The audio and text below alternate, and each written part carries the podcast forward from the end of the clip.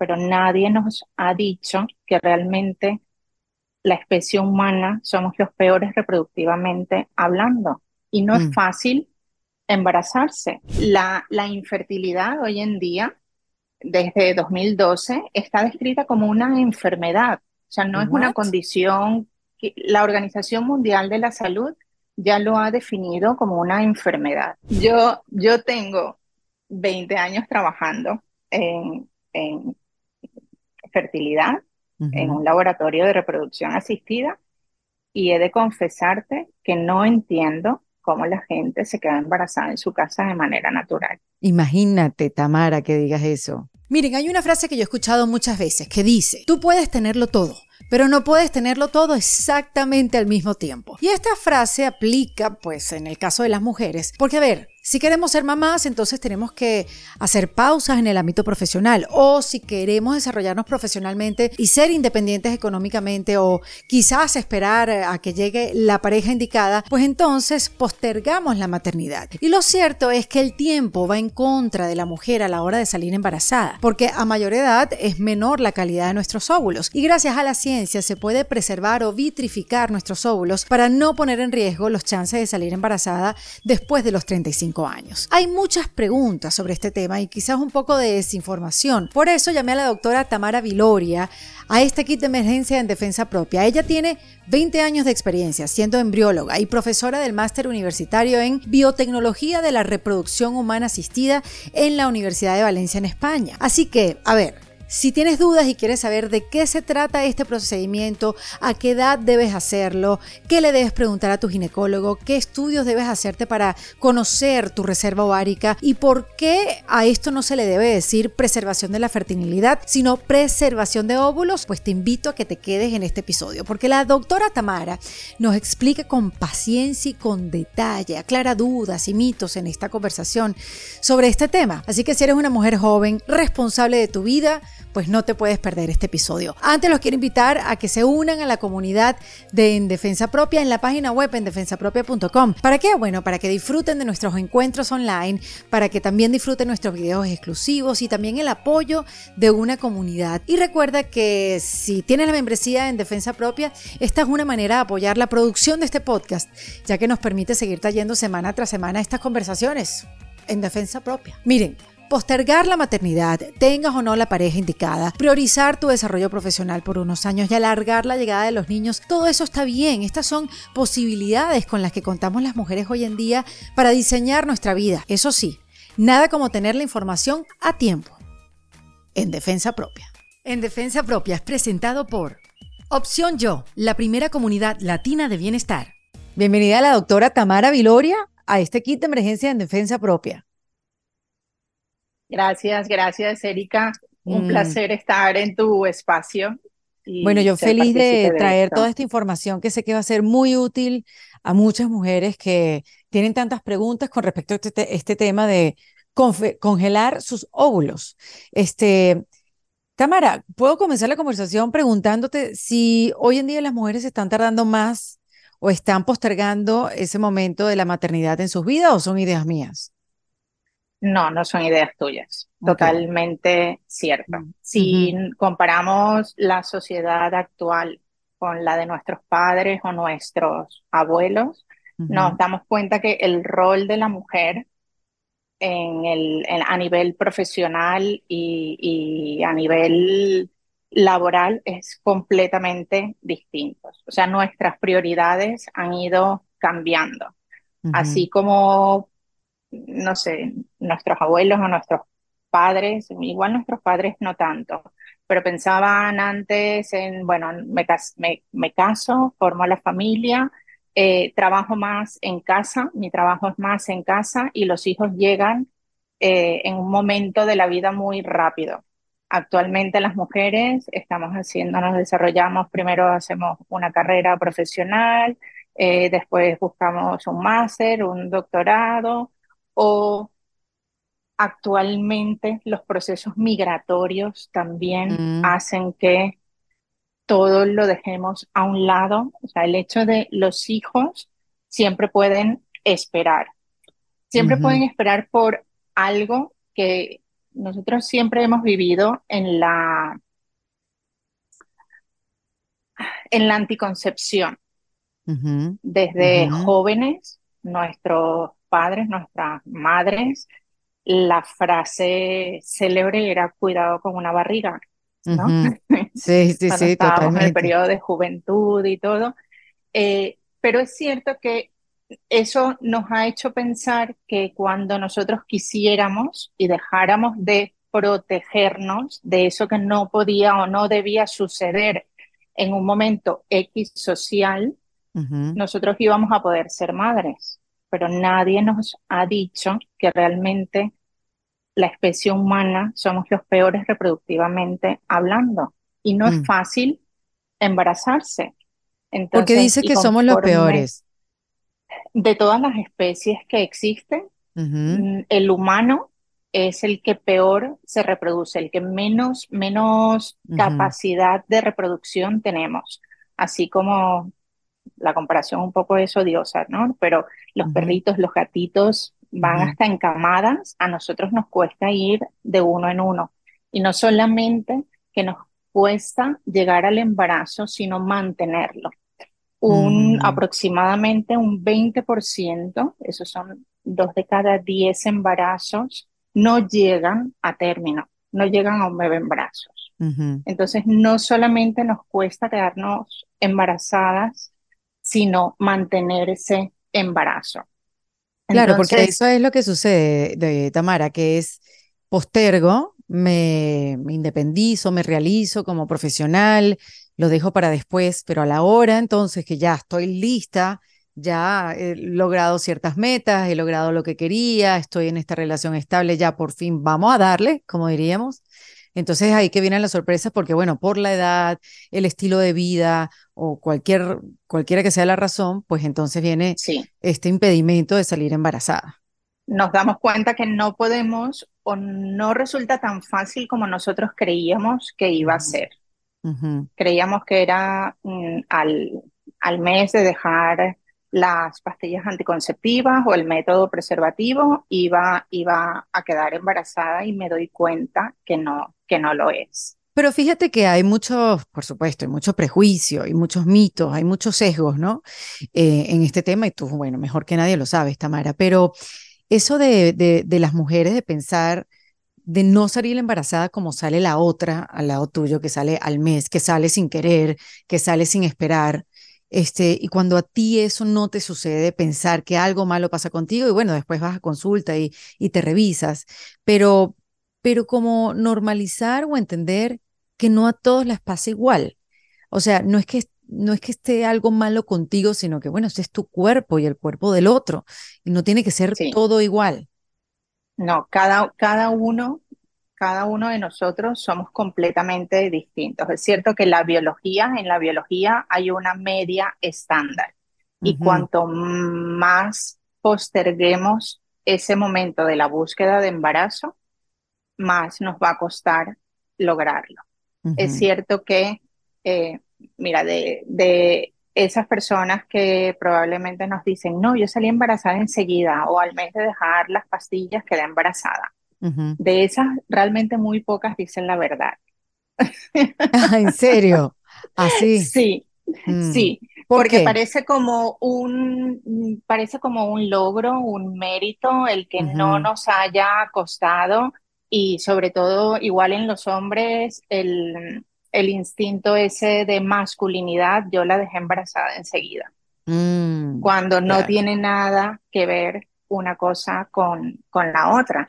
Entonces, eh, realmente no todo lo que verbalizamos a nuestro alrededor es cierto. Y eso lamentablemente nos hace tener falsas expectativas, así como igual yo veo en la tele eh, una, una persona o en una revista, eh, una mujer muy famosa que con 49 años ha tenido su hijo y fenomenal. Tú dices, bueno, si ella ha podido tenerlo, yo puedo tenerlo. Pero en esa, en ese, en esa revista o en ese reportaje no dice el trayecto que tuvo que pasar esa mujer, el camino que tuvo que pasar esa pareja para llegar a ese embarazo.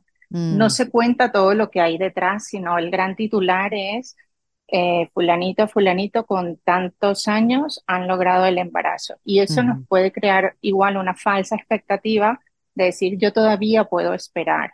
Yo, si ellos lo han logrado, ¿por qué yo no?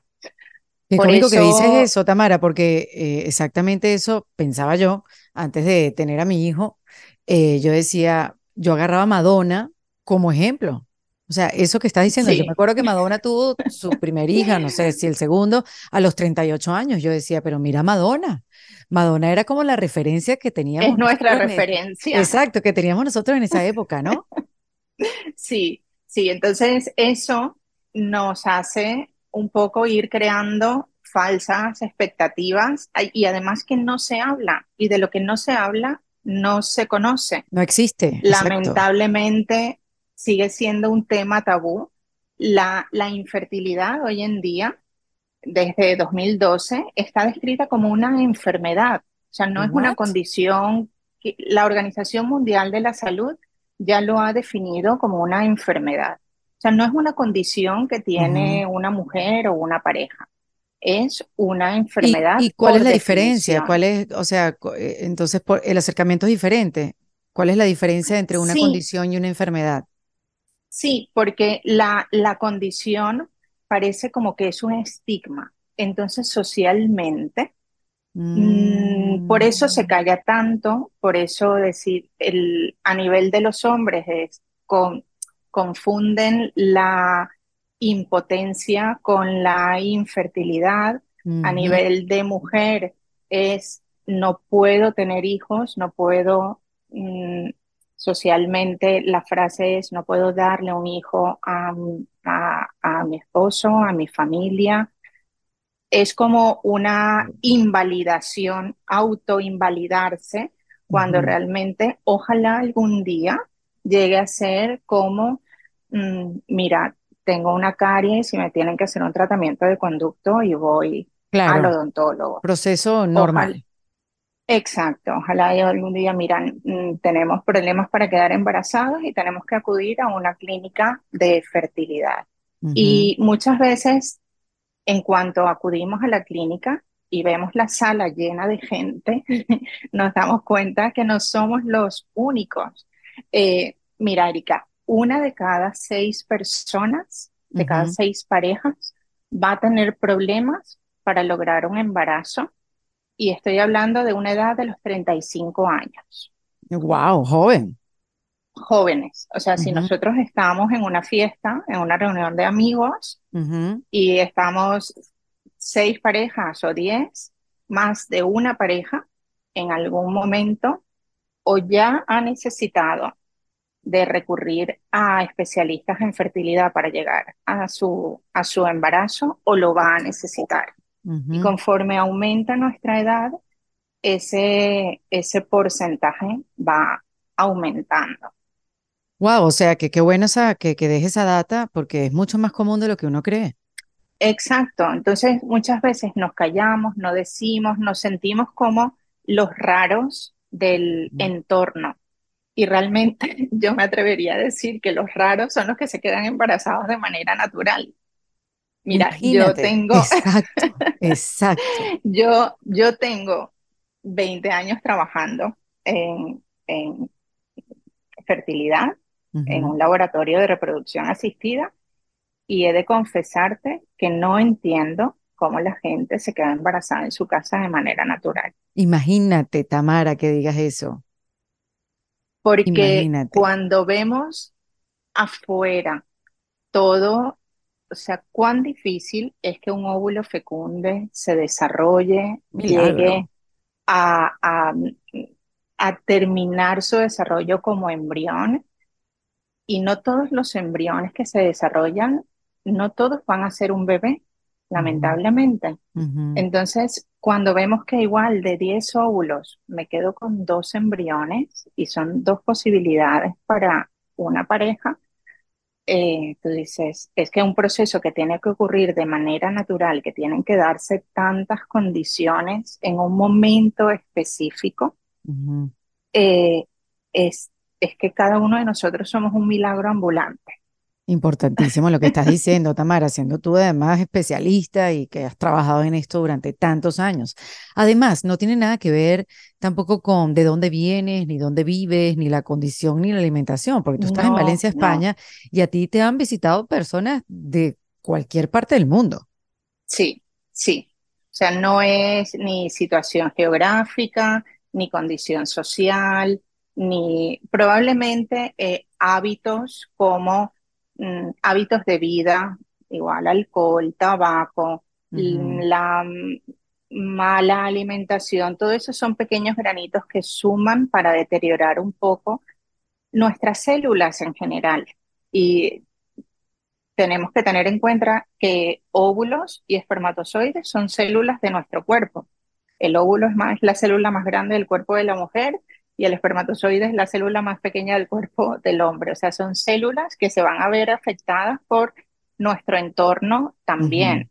A nivel laboral, igual los hombres que trabajan en, en, industrias agrícolas o con pesticidas o en zonas de mucho calor.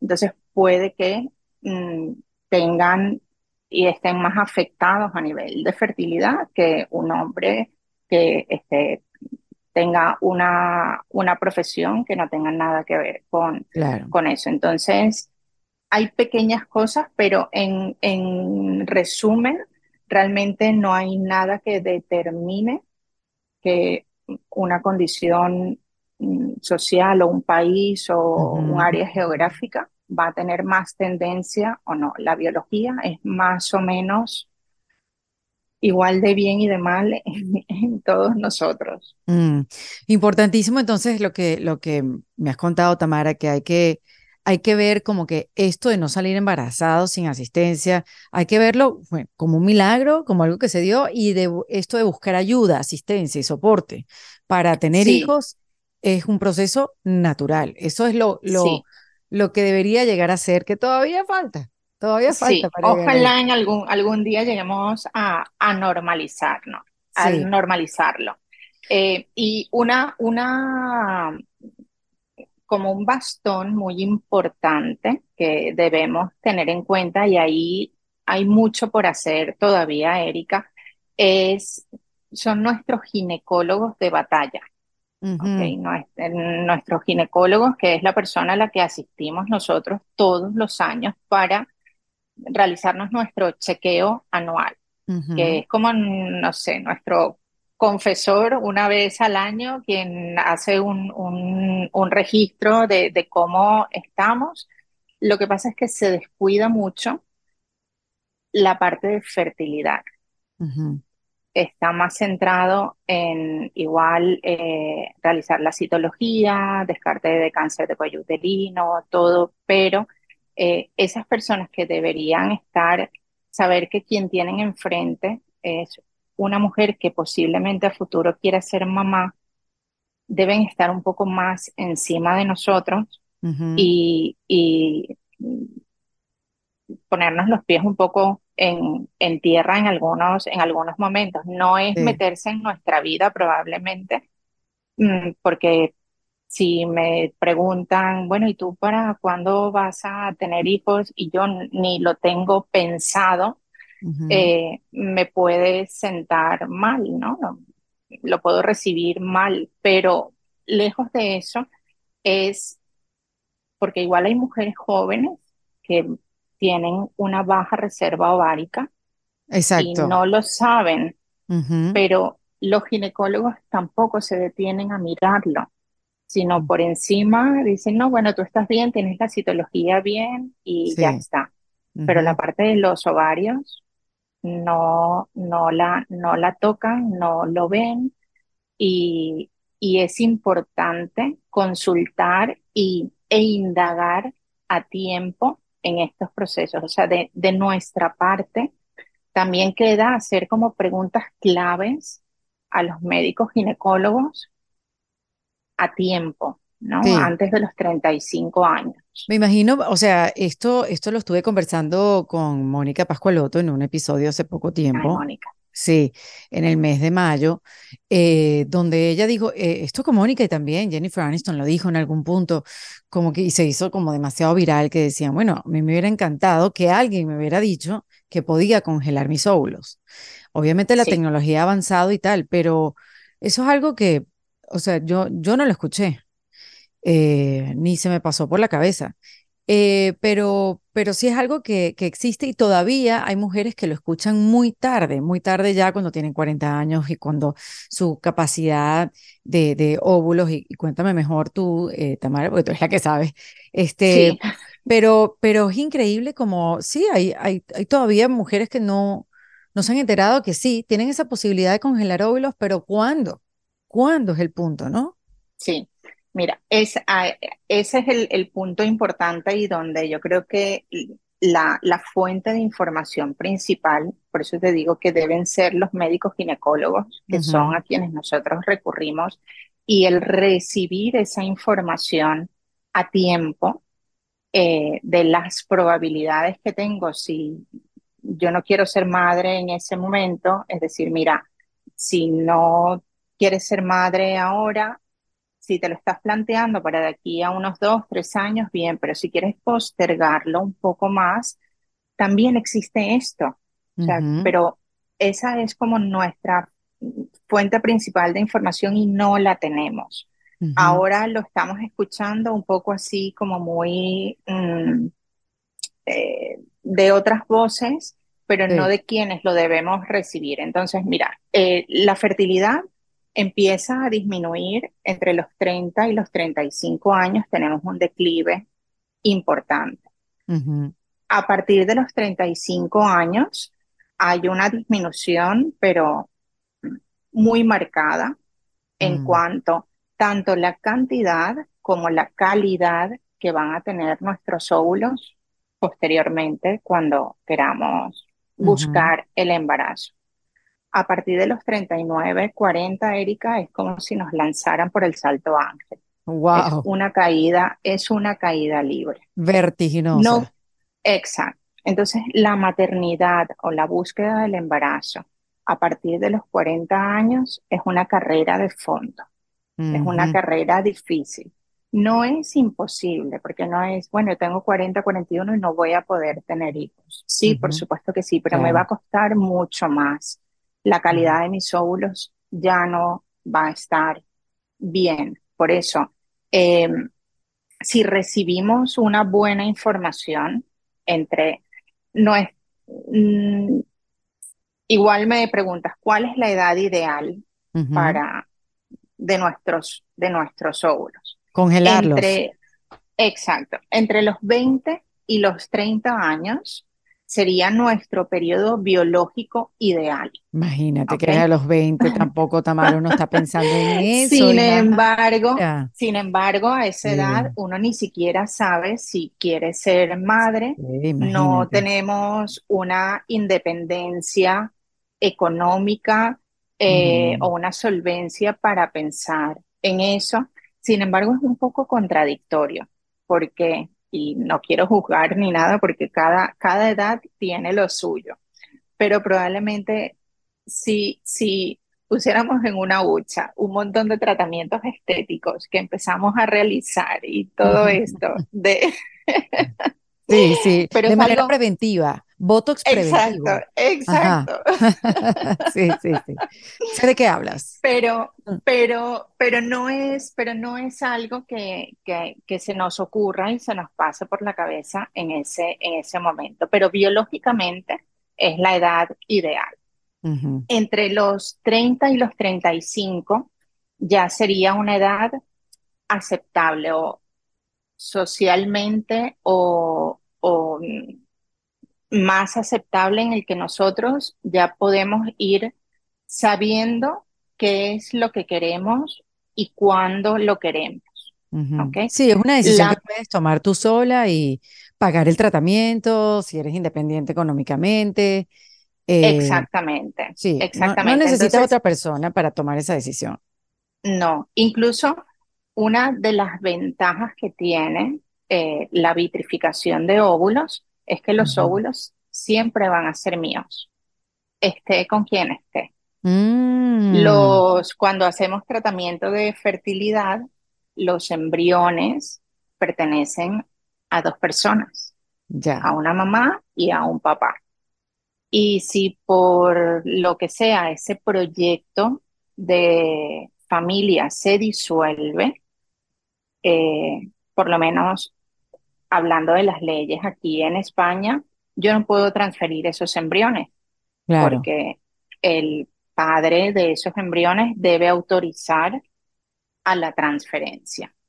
Entonces, los óvulos siempre van a ser míos. Muy Yo bien. soy la dueña de mis, de mis óvulos. Entonces, esa esa es la ventaja que tenemos si vitrificamos ovocitos. Es cierto que la congelación de embriones tiene una supervivencia y tiene unas ventajas en referencia a congelar óvulos.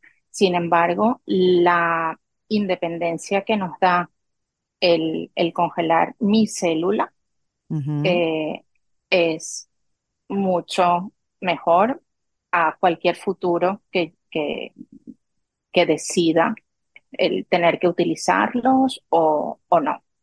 Entonces, la edad de 30 a 35 Ujú. puede ser un periodo eh, aceptable o idóneo para, para realizar lo que es la congelación de, Ojo, de no es que de 36 a 40 no es que no, niñas, ya pasó, ya fue, sino, bueno, No, se hace un no, poco más difícil, este, sí, quizás un poquito más empinado el camino, este, sí, pero lo- porque la edad óptima de 30 a 35.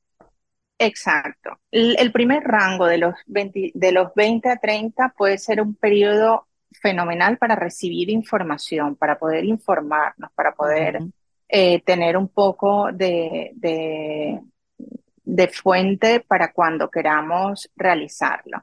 ¿Qué pasa después de los 35 a los 38? Ahí es el periodo como de mayor duda, porque ya empezamos a entrar en la edad en que nuestro óvulo no está tan bien como, como nosotros creemos que puede, que puede estar. Entonces puede ser más susceptible que cuando yo lo vaya a utilizar, darme cuenta que no estaban tan bien como yo creía. Lamentablemente, la fertilidad del óvulo no podemos saber. O sea, Mm, por eso el, el término con el que se mm, ha bautizado esta técnica, que es preservación de la fertilidad, es un término que es incorrecto, porque yo realmente no estoy preservando fertilidad, estoy preservando un gameto, una célula del cual no conozco su fertilidad. No sé cómo se va, cómo se va a comportar a futuro cuando se una a un espermatozoide y empiece a claro, porque esa es la única manera de comprobar su efectividad o, o su, su calidad. Exactamente, exactamente. No hay otra manera No hay otra manera, no claro. hay, no hay otra manera. O sea, si, si un médico a mí con 35 años me dice, no, no, tú eres súper fértil, tus óvulos están fenomenales. Mentira, no lo sabe. No es imposible saber. Igual por edad puedo presumir que con 34 o 35 podría llegar a tener una buena calidad eh, de los óvulos, porque así yo sé que con 42 casi seguro voy a tener una mala calidad ovocitaria. No puedo decir que con 35 tengo una buena, no lo sé. Hay Es mujeres que con interesante. 30 años tienen una menopausia precoz o una, o una mala calidad ovocitaria y con 30 años tienen que recurrir a un proceso de ovodonación para poder ser mamis. Entonces, lo que es el recurrir a óvulos de donante y todo no es únicamente para las mujeres que somos mayores de, de 40, 42 años, eh, sino también hay mujeres jóvenes que por su biología y no hay nada que podamos estudiar con antelación que nos pueda predecir, que nos pueda decir que voy a tener una mala calidad de mis óvulos, eh, pueden llegar también a necesitar óvulo de una donante para cumplir su, su deseo de maternidad. Entonces, sí, el hecho de que congeles los óvulos, eso no te garantiza que vas a ser mamá el año que quieres ser mamá. No, no. Lo único es que con, con, mucha, con mucha certeza, eh, si yo llego a los 33, congelo mis óvulos y resulta que con 38 quiero, no me quedo embarazada y quiero utilizar esos de 33 y veo que no tengo una buena calidad y no tengo embriones o me llega solo uno de todos los que tenía, esos de 33 sin duda son mejores que los que voy a tener en el momento que voy, que decido hacer la búsqueda del, del embarazo. Ya. Entonces, aunque no sepamos la fertilidad de ese gameto que voy a congelar, sin duda va a ser mejor que la calidad que va a tener el óvulo en el momento en el que yo decida ser madre. Sí, años después. ¿Y, y cómo es el proceso, Tamara? O sea, ok, ya mira, tengo 32 años, eh, estoy bien profesionalmente, no tengo quizás la pareja que era, que, es adecuada o no te... Ok, me voy a ir a congelar mis óvulos. ¿A dónde va uno y cómo es el proceso? Mira, lo ideal es asistir directamente a una clínica de fertilidad. Olvidémonos de nuestro ginecólogo, ginecóloga, que le queremos mucho, le adoramos, y, pero cada, cada uno a su, a su en, especialidad. Pues. Exacto, cada uno a su especialidad. Entonces, vamos a someternos a un proceso de estimulación ovárica en nuestros ovarios de manera natural todos los meses de nuestros folículos va a crecer solo uno para ovularse. Y el resto de folículos que hay en nuestro ovario se pierden. O sea, no los utilizamos. Nosotros todos los meses hacemos una pérdida de un grupo de ovocitos que no maduraron correctamente porque madura solamente uno, que es el que ovulamos. Entonces, los procesos de estimulación ovárica lo que hacen es intentar aprovechar esos folículos que rutinariamente ah, estamos perdiendo. Sí, porque hay, hay que hacer una diferenciación porque muchas mujeres piensan que si me hago estimulaciones, eh, voy gastando reserva y se me acaba mi reserva de, en los ovarios. Y no es así. Lo que voy a hacer es aprovechar una reserva que yo la iba a perder igualmente. Ah, mira qué interesante. yo pierdo un lote de folículos que no, mi cuerpo no utiliza. Entonces, lo que se hace es dar una medicación hormonal que es inyectada para hacer que no haya crecimiento de uno solo, sino de los otros folículos que hay dentro del ovario. Entonces, una vez esos folículos logren crecer de un tamaño adecuado, entonces se realiza una intervención que es de tipo ambulatoria y se hace una aspiración folicular, que es Igualmente, como cuando nos realizan una ecografía transvaginal, ese transductor va acoplado a una agujita y entonces va dirigido al ovario y entonces la agujita va a cada uno de los folículos que fueron creciendo y nos, nos aspiran ese líquido folicular en búsqueda del ovocito. ¿Es doloroso? A ver, no porque estamos dormidas. ¿No? Ah, Lo único, lo único es que posteriormente vamos a tener la molestia como cuando nos viene la regla. Vamos a tener ese ardorcito, esa molestia o pinchacito. Puede que ese día vaya a tener molestias como de, de menstruación. Pero no es una cirugía dolorosa. Yo a veces lo, lo comparo con cuando nos sacan la sangre en la vena eh, nos molesta la venita ese día, ¿no? Nos, Imagínate una agujita que ha entrado allí varias veces a, aspirar los folículos que están dentro del ovario. Entonces, algo de molestia voy a tener, pero es una molestia muy puntual que no es tan distinto a, a los dolores que tenemos menstruales. Ok, sí, perfecto. Además, las mujeres somos fuertes.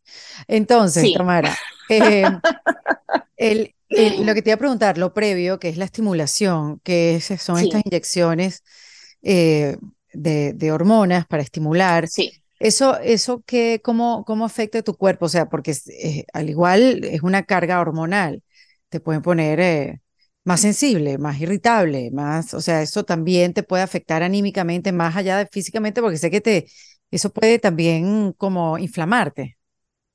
Sí, a ver, es Hola a todos, miren, estoy encantada de poder compartir con ustedes una experiencia que ha tenido una amiga a la hora de dormir en su cama inteligente Sleep Number. Así que si quieres saber cómo esta cama inteligente puede cambiar tu vida, quédate aquí porque te lo voy a contar todo. Miren, hace unos días tuve un encuentro con una gran amiga y la veo fresca, de buen humor, descansada, y me empezó a hablar que todo esto se debía a su cama inteligente Sleep Number, ya que Sleep Number te ofrece confort personalizado, adaptado a tus necesidades porque te permite ajustar la firmeza y el soporte en cada lado de la cama cuando lo necesites. Es decir, que es como tener dos camas en una. Ella me cuenta que ha encontrado su firmeza perfecta mientras que su pareja disfruta de su propia comodidad ideal y así uno no compromete la calidad de sueño del otro. Pero aquí está la mejor parte de la cama inteligente Sleep Number, que es como tener un experto de sueño en la casa, porque con su tecnología Responsive Air, la cama se ajusta automáticamente a cada movimiento de la persona, manteniéndolos dormidos y cómodos durante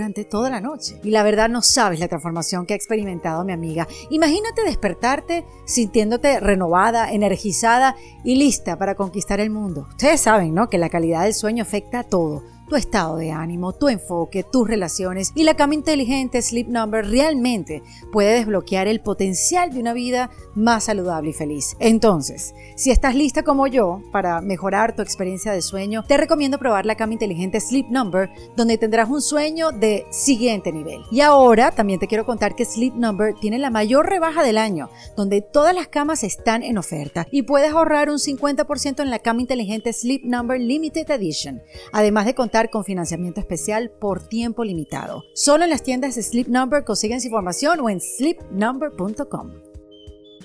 Aquí hay un poco de disyuntiva porque, porque creemos que si, si nos, nos aumenta un poco la, bueno, nosotras que somos hormonales de, de por sí, eh, ese es un chute adicional. Lo que pasa es que se mezclan muchas cosas. Eh, lo que es la parte física, que sentimos que somos nosotras las que tenemos que estar inyectando en nuestro cuerpo, es un proceso que, para, que para nosotros, tanto física como emocionalmente, dependiendo también de la situación en la que, mm, en la que estemos, porque es distinto a vitrificar óvulos o por lo menos cómo emocionalmente pueda llevar un proceso de estimulación para congelar óvulos que para un tratamiento ya de fertilidad cuando he tenido mm. fallos o he tenido un proceso de búsqueda eh, que no ha sido exitosa. Sí, son dos cosas completamente diferentes. a nivel emocional, esas dos situaciones son distintas. Entonces, lo que es la parte física y emocional se van a juntar allí y van a hacer que puede que mi sensibilidad ante el proceso sea de una manera distinta y yo lo atribuya a la carga hormonal que me estoy colocando adicionalmente. Pero mm, no está como demostrado que realmente el, el proceso de estimulación como tal vaya a ponernos más irritables o más sensibles o no. Va a ser una mezcla de, de, todo mm, y de la situación en la que estemos en ese momento transitando. ¿Y, cuánto dura esa estimulación? ¿Cuántos días, Tamara? Mira, la media son entre 10 y 12 días. Ok. Las, se comienza la estimulación los primeros, entre los primeros cuatro días de la regla y voy a tener, según las según la clínica de cada una de nosotras, el médico define cuál es la estimulación y cuál es la dosis más adecuada a mi condición. Por eso yo no me puedo comparar contigo o con la estimulación de mi amiga, ¿no? Porque cada una somos muy distintas. Entonces, eh, más o menos los seis primeros días voy a tener una pauta de inyecciones, una dosis de hormonas que voy a tener que, inyectarme diario. Al sexto día hay una primera ecografía donde vemos cómo empieza ese crecimiento folicular, cómo está respondiendo mi cuerpo y hacernos analíticas hormonales de cómo está respondiendo hormonalmente el cuerpo y ecográficamente. Y a partir del sexto día continúo el proceso de inyecciones de, estimulación y voy a tener ecografías cada dos días. Okay. Cada dos días para ir viendo el momento ideal en el que ya ve el médico determine un crecimiento folicular adecuado y nos diga, bueno, ya los folículos que teníamos pensado que se estimularan están creciendo adecuadamente y debemos hacer la, la extracción. Entonces tenemos un último pinchazo que es como para desencadenar el proceso de ovulación y ya se pauta a las 36 horas lo que es la, el proceso de aspiración folicular. Es, y puedes seguir tus actividades diarias, pues por lo que veo, o sea, simplemente dedicarle el tiempo a, hacerte los ecos. a, partir, a partir del sexto día, aproximadamente, eh, después de esa primera ecografía que tenemos a mitad del ciclo, porque decimos que dura más o menos entre 10, 12 días, aunque cada mujer también es un mundo y podemos igual a los 7 días ya yo estar lista o necesitar 14 en lugar de los 10, 12. Pero a partir del sexto día, lo que podemos hacer nuestra vida completamente normal, pero nos recomiendan no tener ejercicios de impacto. Ah, ok. Ejercicios de impacto, ¿por qué? Porque nuestro ovario está un poco más hinchadito porque ya no está creciendo un solo folículo, que es el que nosotros ovulamos todos los meses, sino hay más, hay más. Entonces pueden ocurrir mm, en un riesgo muy bajito tenemos que ser como muy agresivos en el, en el, en el proceso, pero que puede haber una torsión ovárica o nos puede molestar más si estoy haciendo un ejercicio de impacto. Entonces puedo hacer mi vida normal, lo único es que si mm, hago ejercicios de impacto, lo voy a tener que reducir o esperar. Y lo más o menos dos días después de la, de la punción, ese día lo voy a dejar de reposo. De reposo porque entre que es un proceso que voy a necesitar una anestesia, que es una anestesia, eh, es una sedación, pero ese uno sale de las sedaciones un poco adormilada, sí, sí, exactamente. Entonces, entonces no voy a, a, poder, no sé, trabajar ese día, sino y además cuestión, cuestión de, de, organizarse, sí. Exacto. Entonces, el, eh, ese día y el día siguiente voy a tener una actividad un poquito más tranquila. Pero mm, en ninguna parte del proceso realmente nos incapacita o nos inhabilita, sino únicamente el día de la aspiración, que sí es un día para estar de reposo.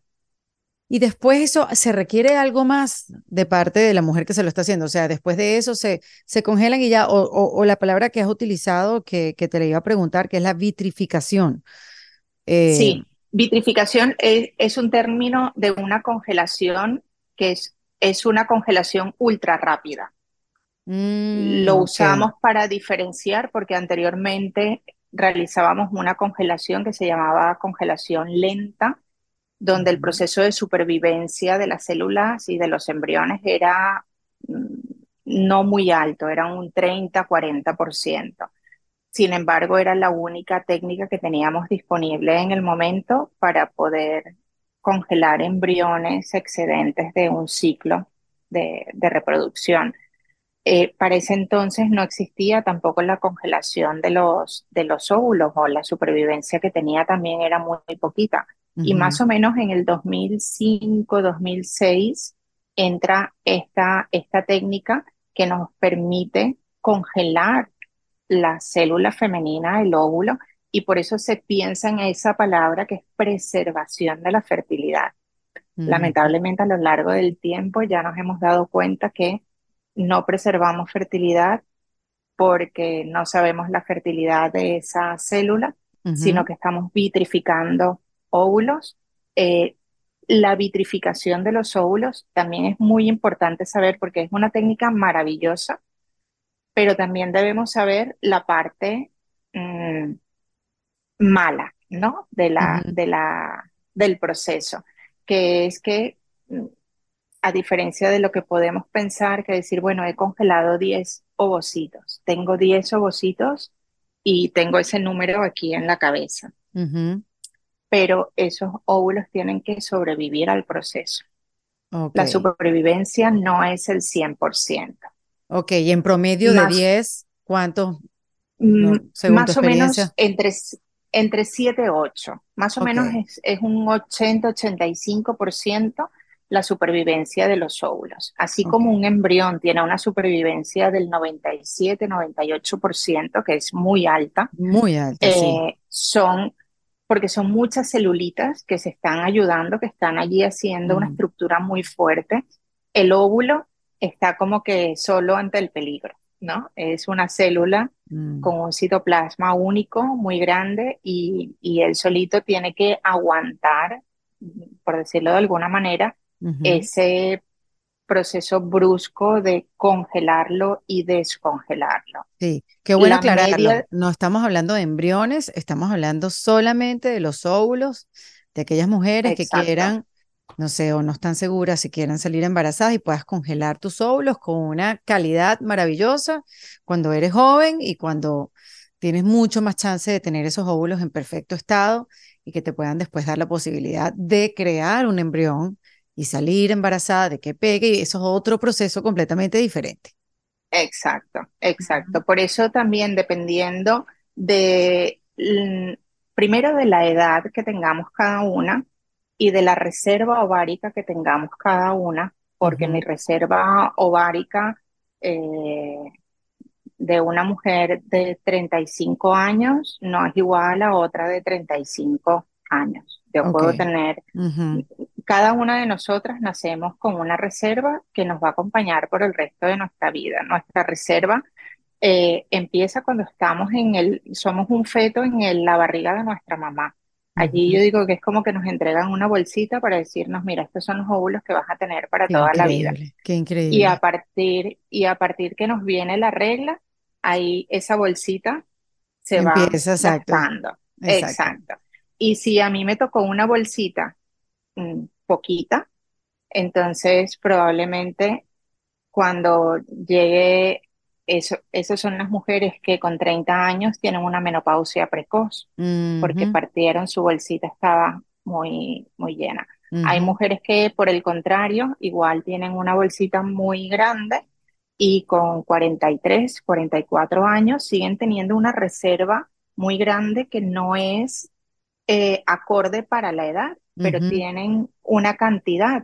Lo único que sí tenemos que tener claro es que tener cantidad no es igual a tener calidad. Puedo tener muchos y que no sean buenos y tener poquitos y que sean y que sean buenos. Por eso es importante cuando acudimos a una consulta eh, ginecológica, yo creo que de las mm, preguntas claves que debemos preguntarle a nuestro ginecólogo a una edad a partir de los 30 es, ¿puedo hacerme una valoración de mi reserva? Ah, se puede hacer. Ay, qué bueno. Sí, Hago una pausa en esta conversación porque si estás pasando por cambios en tu vida, si estás pasando por transiciones o por un momento muy, muy difícil, lo mejor que uno puede hacer es pedir ayuda. Pero de repente esa ayuda que pedimos a un amigo, a un familiar, esa persona no tiene las herramientas para ayudarnos a transitar esos momentos de vida. Y llega la hora en que uno tiene que buscar ayuda profesional. Pero ¿dónde busco ayuda profesional? ¿A qué psicólogo llamar? No conozco a nadie. Me da pena preguntar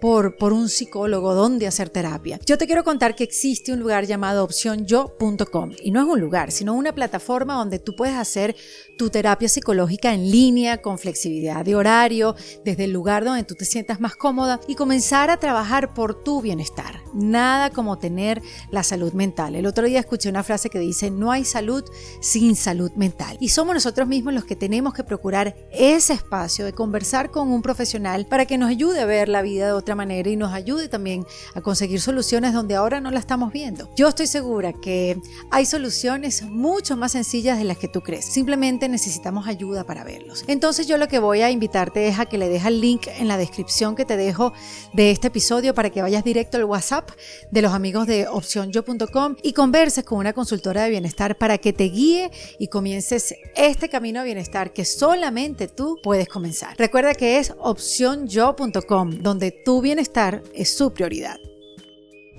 Yo iba a hacer esa pregunta, y después dije, no, Tamara me va a mandar a...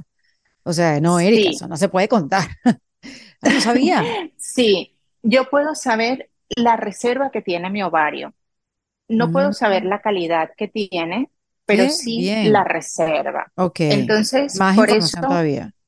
Claro, porque eso nos va a, a poder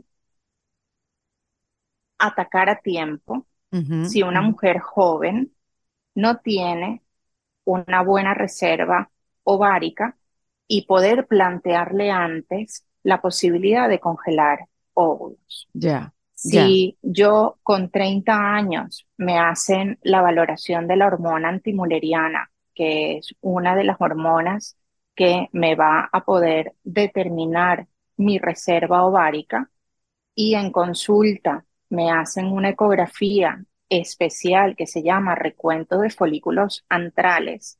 Con esos, con esos dos datos, yo puedo ver si mi reserva ovárica está más o menos acorde con mi edad y más o menos cuánto tiempo puedo esperar.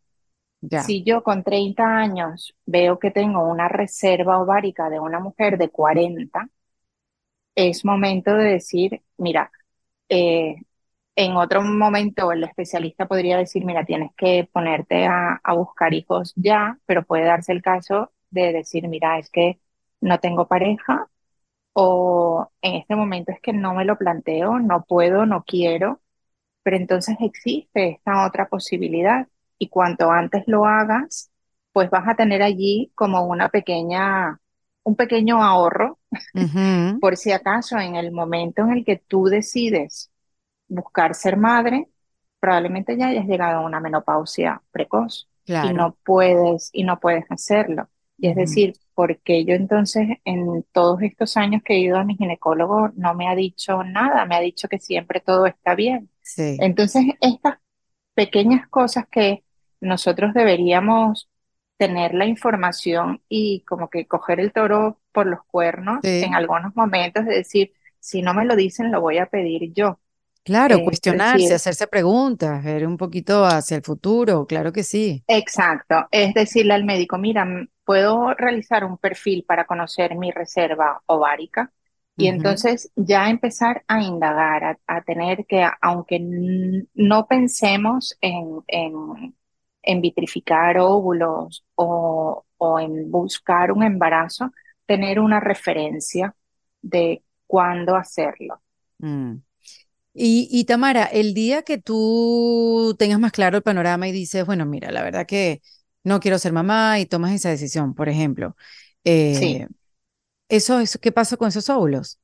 ¿Se votan? Bueno, uno puede en esa es autoridad, autoridad mm, nuestra, ¿no? Cada dos años aproximadamente se hace una, una renovación de lo que es el, el, el contrato de almacenamiento, digamos, ¿no? El contrato, exacto. Entonces, puedo o mantenerlo o donarlo a otras ah, mujeres en caso de cumplir con todos los requisitos para donación o bien descartarlo sin ningún fin. O utilizarlos para proyectos de investigación. Entonces voy a tener varias opciones para, para poder, pero la única que va a tener potestad sobre esa decisión es la, la paciente, la dueña de esos, de esos óvulos. ¿Y cuesta mucho tenerlos congelados? Lo que pasa es que depende, depende del país. Mm. Mira, qué interesante. Si hablamos, bueno, incluso en, torno a tratamientos y en torno a, de todo tipo, tanto de fertilidad como de congelación, si hacemos una comparativa América y Europa, en América es casi tres veces más que el costo que es aquí en, Europa. Mm, ya, para eso. hacerte una, una idea. Entonces, todo va a depender de los costos. A veces me preguntan, bueno, pero qué, ¿cuánto cuesta? Depende de cada país e incluso dentro de cada país, de cada ciudad los costos pueden, pueden variar. Y esto es un procedimiento que lo puede cubrir el seguro, en, el caso de Valencia, en España, donde tú estás. En el caso, en el caso de España, no.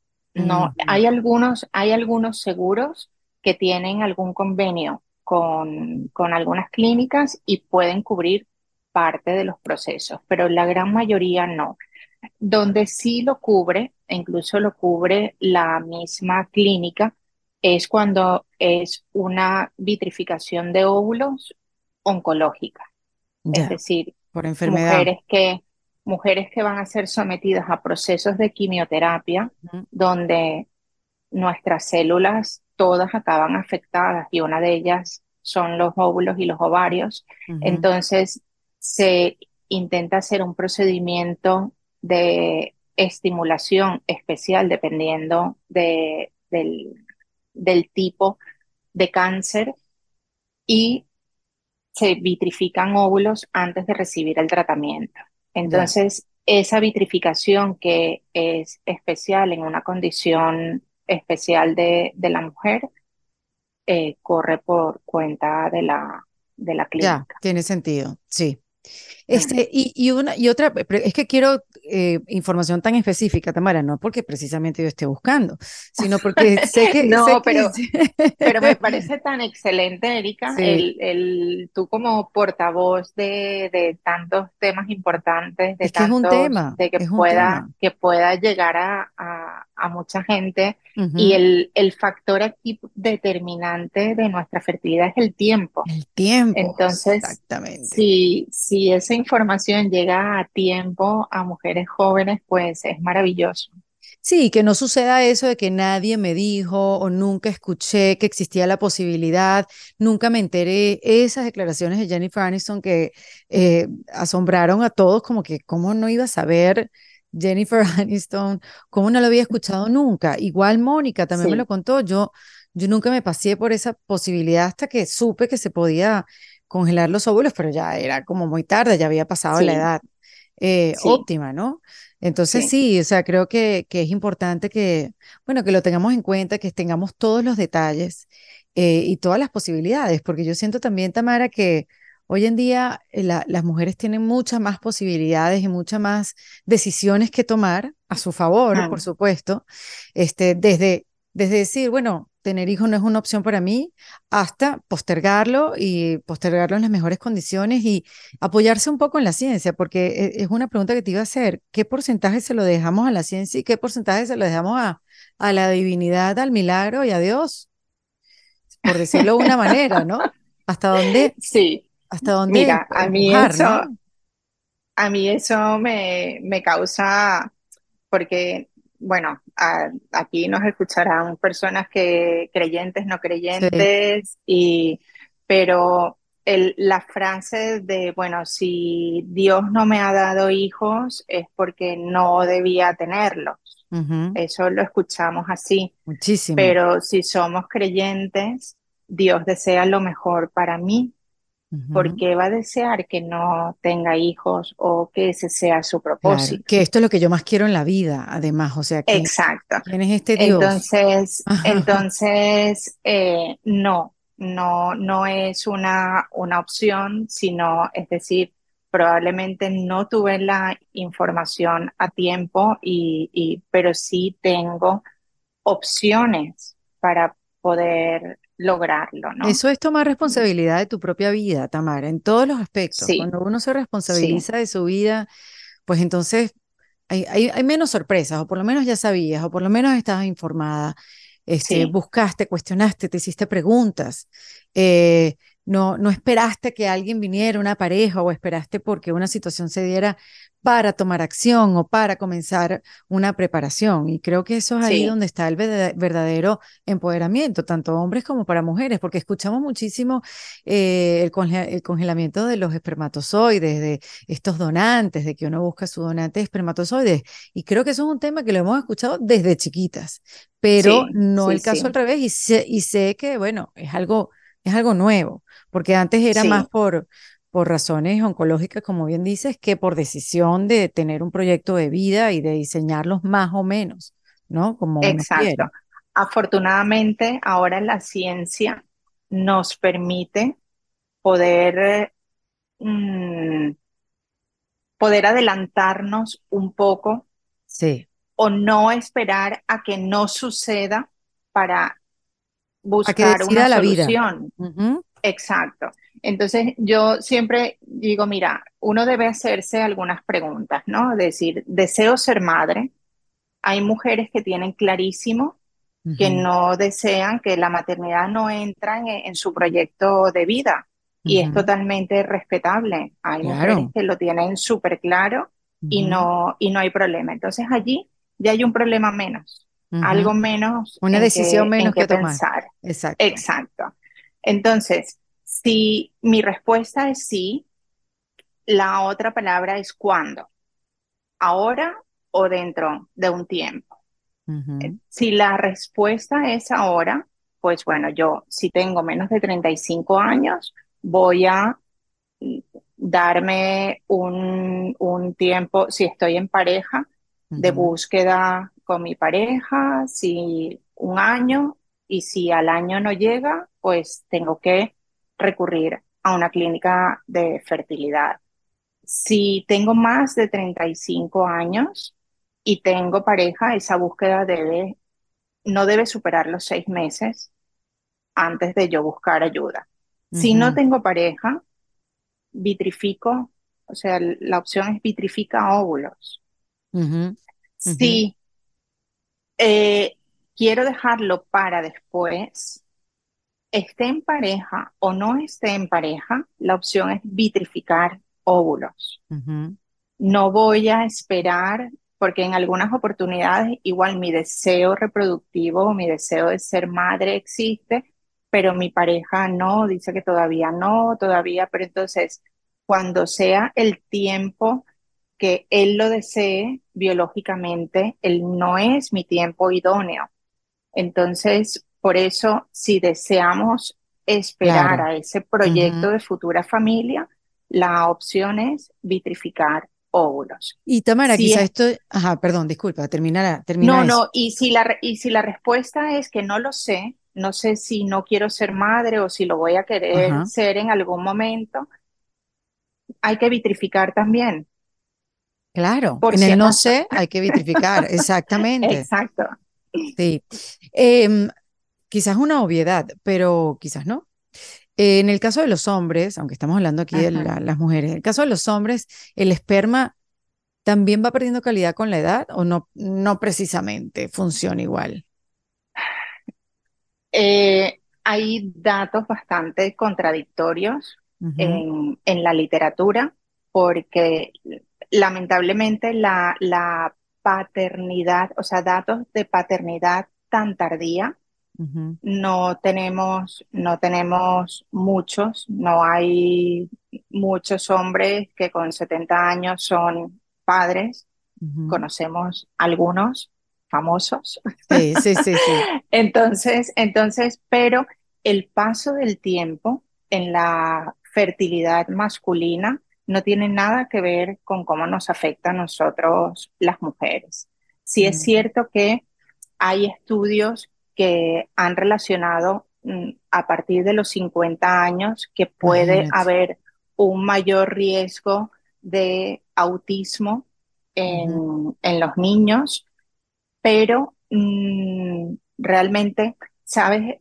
lo que pasa que el, el hombre cada tres meses está produciendo nuevos espermatozoides. Ellos durante toda su vida tienen una renovación constante de esas células. Nuestras células, como comentamos hace un ratito, se formaron cuando yo estaba en el feto de mi mamá. Es decir, si yo tengo ahora 44 años, mis óvulos tienen 44 años, o sea, no se han formado nuevos, sino los que van quedando en el fondo de la bolsita son los que tienen más edad. Por eso cada vez se va haciendo más difícil. Mira, un dato súper importante, Erika, para, para a tener en cuenta que esto yo creo que nos va a alertar bastante, porque el, no es que cuando somos mayores eh, vamos a tener problemas y es cuando tenemos problemas cromosómicos en nuestros óvulos. Desde que nos viene la regla y empezamos a ovular, eh, nosotros vamos a generar óvulos con errores. Lo único es como, imagínate tener una piscina de, de bolas azules que son las, las buenas y tengo una bolita roja. Entonces, claro, la probabilidad que salga esta bolita roja va a ser menor. Conforme nosotras vamos cumpliendo años, se van sumando a esa piscina bolitas rojas. Ya. A los 35, en esa piscina, la mitad de las bolas son rojas y la otra mitad azules. Es decir, la mitad de mis embriones van a ser cromosómicamente anormales. Y cada año se va a sumar un 5% de óvulos rojos a esa, a esa piscina. Mm. Es decir, que a los 40 yo tengo un 70% de probabilidades de tener errores cromosómicos en mis embriones. Por eso se nos hace difícil, porque un embrión anormal o un óvulo, un óvulo anormal que genere un embrión anormal mm, a veces lo relacionamos con un bebecito con una anomalía cromosómica y no es así. Nuestro, nuestro endometrio es un, un filtro en algunas oportunidades perfecto. No es que no haya embrión, el embrión igual lo detecta, pero el endometrio ve que no está bien y no lo deja implantarse. Y nosotros lo vemos como me vino la regla otra vez, no me quedé embarazada. Ya. Pero puede porque esté detectando un embrioncito que no está bien y lo está rechazando. En otras oportunidades lo acepta, pero se da cuenta que viene con error un poquito más tarde y es cuando ocurren los abortos. Y en otras ocasiones se equivoca un poquito más y acepta un embrioncito que es compatible con la vida, pero cromosómicamente alterado y otras veces lo acepta y va todo bien, pero ese porcentaje de veces que lo acepta y va todo bien, a partir de los 35 años va a ir disminuyendo. Entonces, por eso es la importancia, no es que, bueno, ya cuando sea más mayor me mm, lo pensaré o, estaré en ello. No, hay que cuanto antes congele óvulos o cuanto antes inicie eh, la búsqueda del embarazo, si realmente lo deseo en ese momento, si en mi proyecto de vida está, voy a tener menos dificultades en el camino posteriormente. Qué interesante, de verdad que es, es un tema súper interesante y, y, y, sabes, como tan distinto, cada cuerpo es diferente y son, bueno, tantas las preguntas que creo que ya las interesadas después pueden ir específicamente a, hablar de sus. Pero quería abarcarlo la, mayor cantidad de información posible. Y una última pregunta, Tamara, que te quiero hacer es, eh, después de lo que me dijiste en cuanto a la diferencia del espermatozoide y los óvulos, em, cuando una mujer va, tú estás en pareja y ellos ahorita no quieren tener hijos y quieren postergarlo, eh, eh, la llegada de los bebés. Y entonces la mujer se va a congelar sus óvulos, por si acaso, pero no precisamente el hombre tiene que ir a congelar sus espermatozoides. No es lo, lo ideal. Ajá. Lo ideal es que el hombre por lo menos se haga un espermiograma, que es para, para hacer la valoración a diferencia de nosotras las mujeres, que como decimos que no, no podemos saber nuestra fertilidad, no hay manera, porque todo es ecográfico. Yo estoy viendo, eh, o el médico está viendo, el ovario, donde hay folículos, pero yo realmente no sé qué contienen esos folículos. Yo no sé si hay óvulos o no hay óvulos, no sé la calidad que van a tener esos óvulos y no sé nada.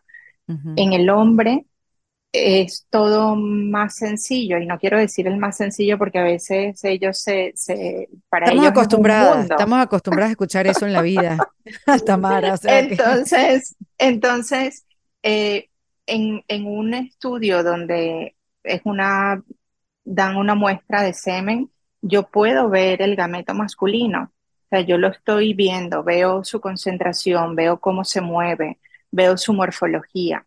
Entonces, el tener una idea de cómo está la condición a nivel testicular del hombre en ese momento también va a ser importante, sobre todo porque si nos damos cuenta que hay un problema severo en el hombre, podemos también llegar a tiempo para empezar tratamientos o congelar una muestra de semen por si acaso en un futuro va a peor.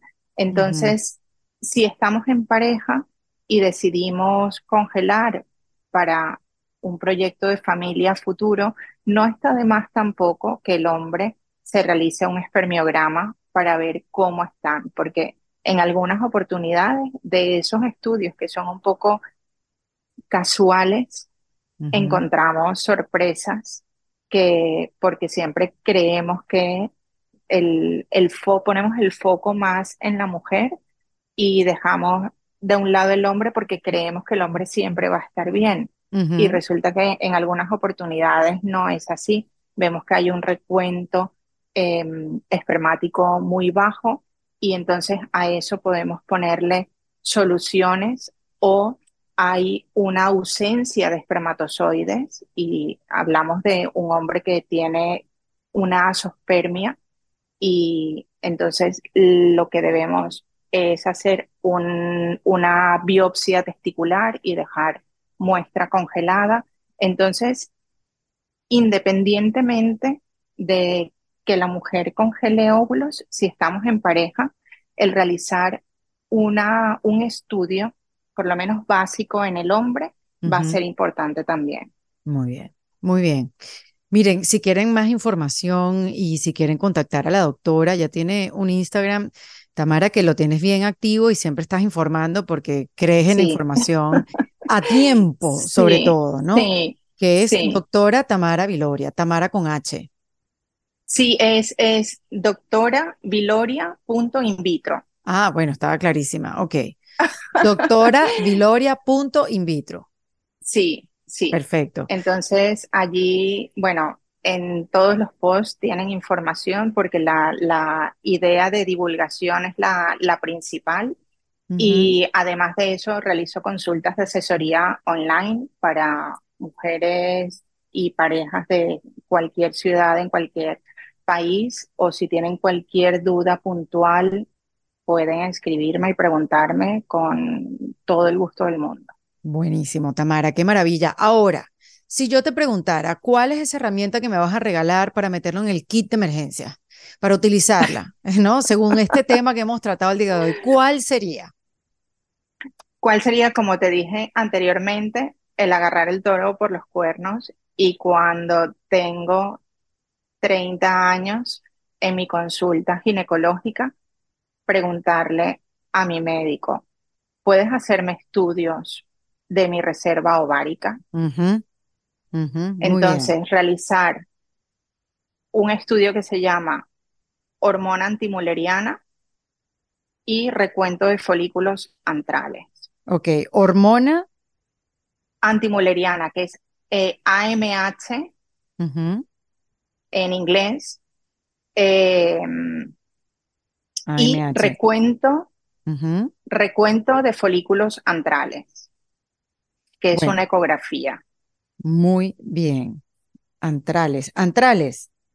Exacto. Ok, perfecto. Ahí lo notamos. Que son los folículos, que son los folículos que yo tengo en el ovario para saber la reserva que tengo en un momento específico, porque la reserva que tengo a los 30 no va a ser la misma que voy a tener a, los 35.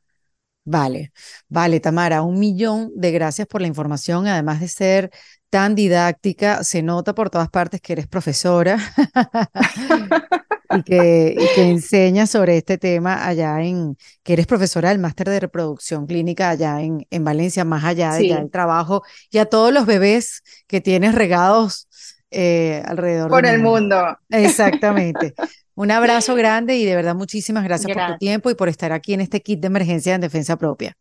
Gracias a ti, Erika, por, por este espacio, por querer darle voz a un tema tan importante. Y, y, nada, aquí estoy siempre que, que, lo necesiten, quien sea. Seguro que sí. Gracias. La doctora Tamara Viloria, acá en este kit de emergencia de En Defensa Propia.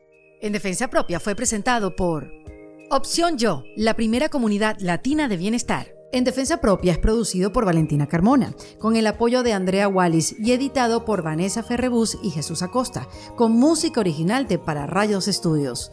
Yo soy Erika de la Vega y recuerda que esto lo hacemos en Defensa Propia.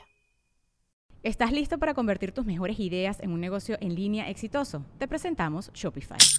Tal vez no lo sabías, pero nuestro podcast More Than Mamis es un negocio y lo empezamos por supuesto para desahogarnos y hablar sobre la maternidad, no para convertirnos en expertas de ventas y del e-commerce. Así que sí, necesitábamos ayuda para vender nuestro merch y poner en marcha nuestra tienda. ¿Y cómo suena con Shopify? Llegó otra venta. Shopify es la plataforma de comercio que está revolucionando millones de negocios en todo el mundo. Ya seas un emprendedor desde tu casa o desde donde sea, Shopify es la única herramienta que necesitas para iniciar, administrar y hacer crecer tu negocio sin dificultades. Con Shopify puedo gestionar pedidos, envíos y pagos desde cualquier lugar, brindándote toda la información y estadísticas de tus ventas al detalle. Regístrate para un periodo de prueba con tan solo un dólar al mes en shopify.com barra sonoro, todo en minúsculas Ve a shopify.com barra sonoro para llevar tu negocio al siguiente nivel. Shopify.com barra sonoro.